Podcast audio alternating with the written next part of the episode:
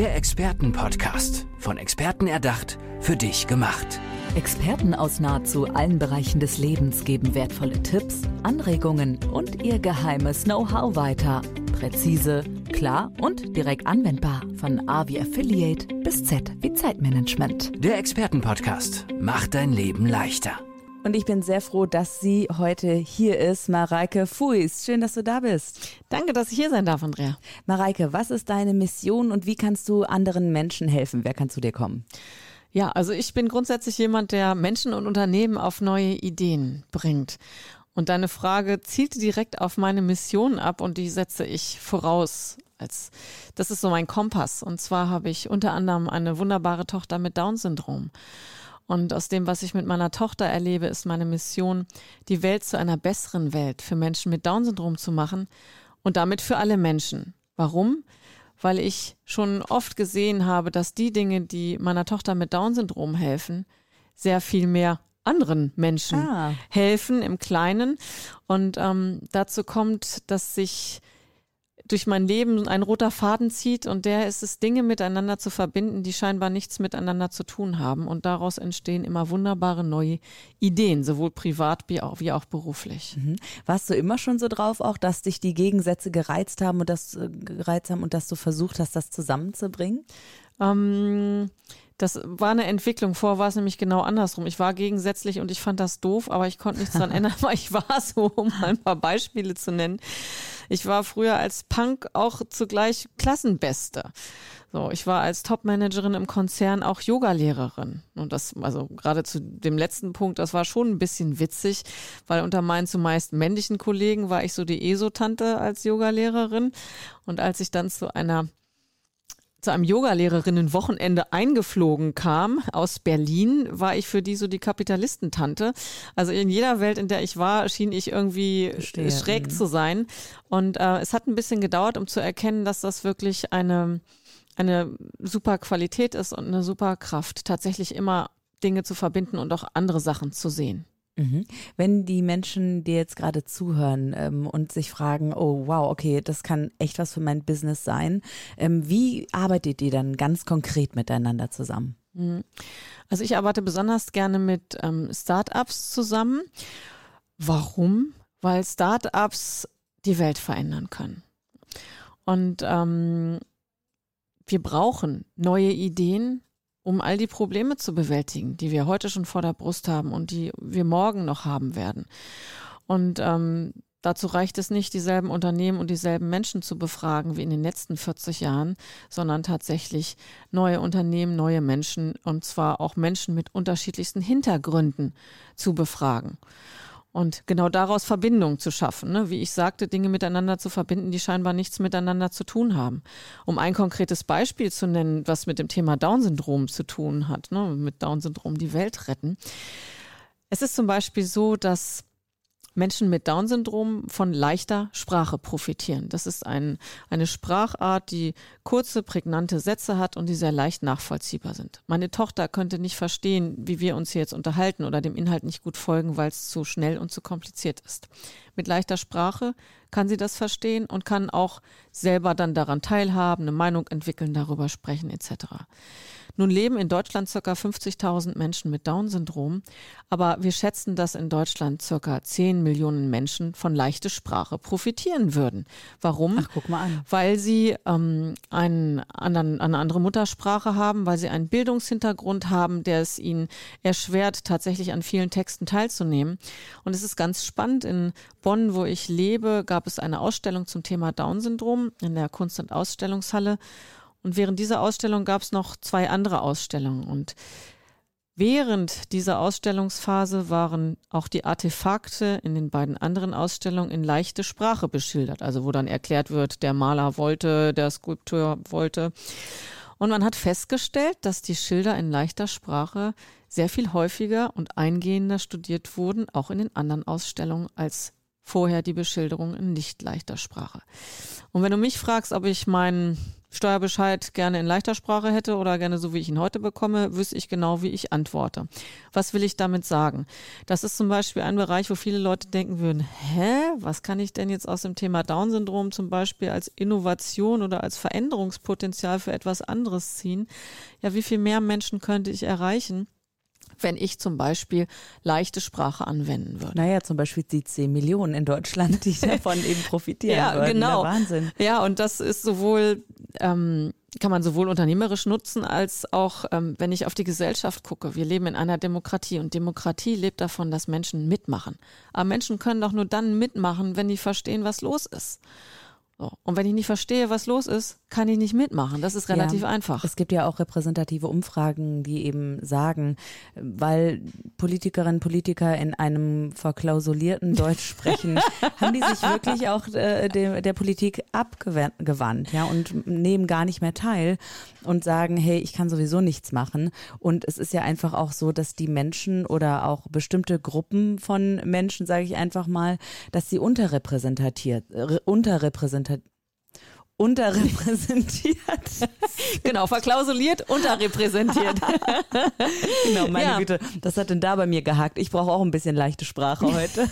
ich glaube auch. Aber ich weiß schon, was du meinst. Also auch viele ja. Zeitungsverlage machen das ja mittlerweile auch, dass sie ähm, Informationen in leichter Sprache anbieten. Mhm. Also Mareike Fuß, ich weiß genau, wohin du möchtest, auch mit deiner Idee, mit, dein, mit deiner Mission wieso und wie bist du drauf gekommen, okay, ich setze mich jetzt dafür ein, ich möchte das nach vorne bringen und so mache ich das. Gab es da für dich einen Moment, der alles verändert hat? Hat vermutlich mit deiner Tochter zu tun.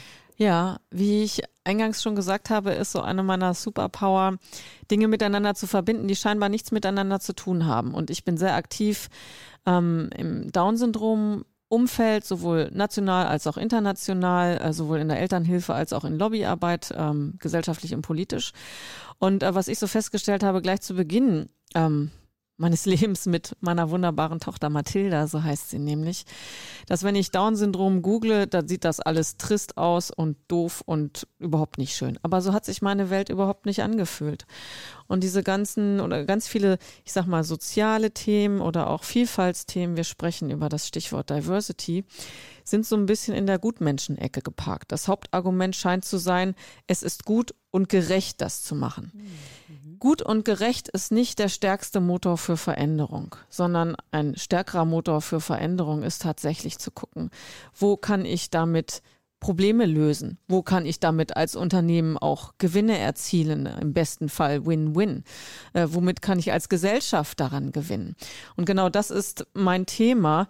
Ähm, diese Themen, Vielfalt, jetzt nicht nur Down-Syndrom alleine, aber es gibt ja noch sehr viel mehr Vielfaltsthemen, auf eine andere Bühne zu heben und mit den Dingen zu verbinden, mit denen wir daraus tatsächlich Gewinn ja. schlagen können, Gewinn in jeglicher Ausprägung. Ja. Ähm, was würdest du denn sagen, weil du hast ja auch den guten unternehmerischen Blick einfach aufs Ganze. Wo stehen denn, ähm, ja, wo steht die Unternehmerschaft in Deutschland in Sachen Diversity? Sehr diverse, um das mal zu beantworten. Ähm, was schön ist, ist, das Thema wird weitaus breiter diskutiert als noch vor 10 oder 15 Jahren. Viele Menschen haben inzwischen schon verstanden, dass Diversity noch mehr Schichten hat als nur Frauen in Führungspositionen, sondern es gibt ja noch ja. mehr Diversity-Themen. Ähm, ansonsten, ähm, es ist die Schwierigkeit beim Thema Diversity ist es, dass viel drüber geredet wird, es aber unterm Strich sehr persönlich ist und bei jedem selber anfängt. Bei mir und du bei dir. Also um mal ein ganz klares Beispiel, um mal ein ganz einfaches Beispiel zu nennen, ähm, wenn ich so in Bonn im Winter durch die Straßen gehe und einen Mann sehe mit einem dreijährigen Mädchen im Buggy, geht mein erster Blick zu dem dreijährigen Mädchen und ich checke so ab, ob die den Jahreszeiten gemäß angezogen ist. So. Ach was, ehrlich? Ja, das ist so ein, äh, das habe ich festgestellt, dass ich das mache und das bedient natürlich ein Vorurteil, das ich im Kopf habe. Namentlich Männer können ihre kleinen Kinder nicht so richtig jahreszeitengemäß anziehen, weil wie viele Männer karren mit kleinen Kindern um die Tageszeit durch die Stadt. So. Und das festzustellen, also sich erstmal zu trauen, das bei sich selber festzustellen, dass man vielleicht doch nicht so PC und offen ist und völlig frei von Schubladen im Kopf, ist schon mal der erste Schritt. Und das ist auch zugleich der schwerste Schritt. So, ich kann viel über Diversity von bestimmten Bevölkerungsgruppen reden Ähm, es fängt aber genau da an, wo ich tatsächlich dazu stehe. Was passiert für in mir für ein Gefühl? Und das macht Diversity schwer. Und da bedarf es noch viel Arbeit. Also auf deine Frage, äh, wie sieht die Lage von Diversity in Deutschland aus? Äh, divers. Es gibt inzwischen sehr viel mehr Frauen, die Start-ups gegründet haben. Es gibt viel mehr Sichtbarkeit für das Thema sexuelle Orientierung. Aber wenn ich zum Beispiel auf das Thema Menschen mit Behinderung gucke als Diversity-Faktor, also Rollirampen und so wird schon diskutiert, aber Menschen mit Down-Syndrom auf dem ersten Arbeitsmarkt ist für viele noch ziemlich weit weg von einer Möglichkeit, die entstehen mhm. kann. Ich habe letztens ähm, mit einer blinden Frau gesprochen und die sagte auch, also das ist eigentlich auch in der Digitalisierung eigentlich eine Katastrophe, was da los ist.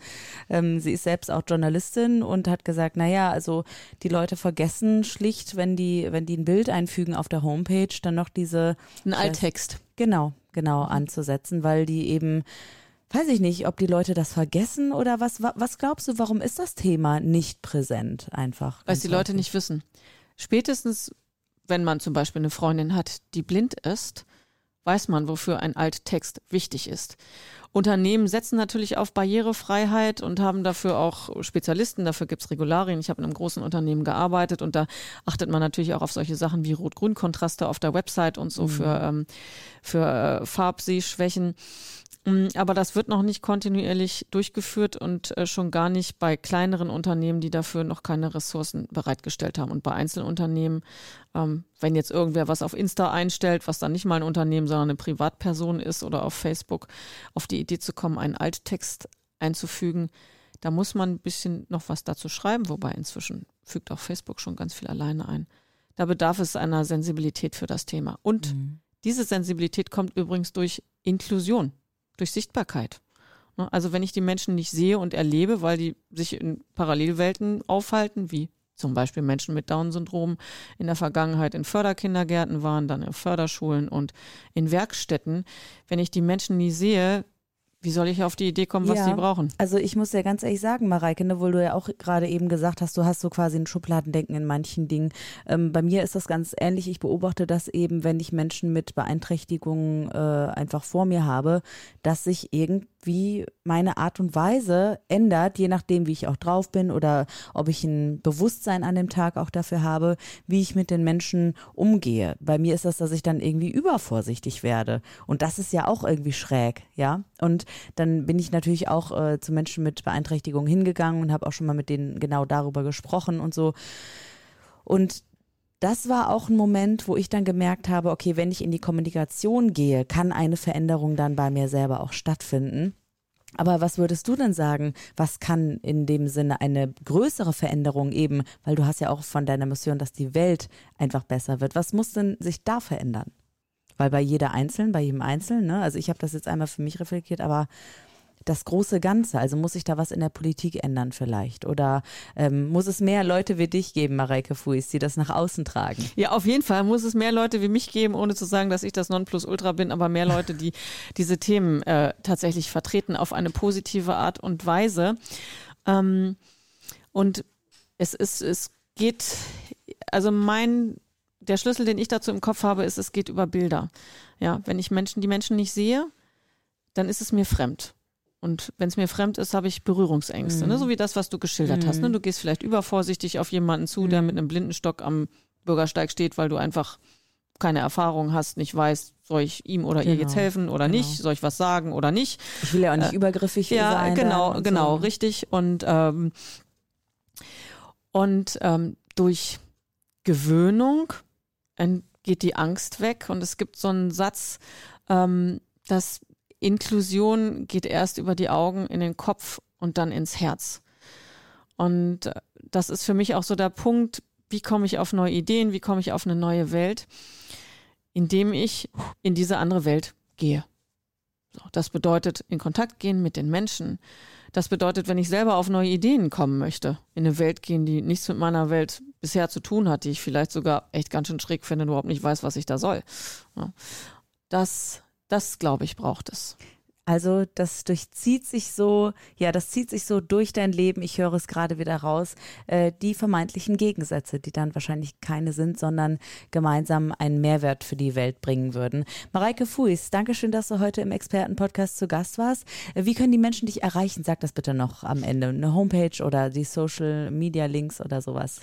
Mhm. Ihr findet mich unter meinem Klarnamen auf LinkedIn oder auf meiner Website www.mareikefuis.com. Und Fuis wird geschrieben F-U-I-S-Z. Genau, Friedrich Ulrich Ida Siegfried Zeppelin. Dankeschön, Mareike. Danke Gute. dir. Der Expertenpodcast. Von Experten erdacht, für dich gemacht. Wertvolle Tipps, Anregungen und ihr geheimes Know-how. Präzise, klar und direkt anwendbar. Der Expertenpodcast macht dein Leben leichter.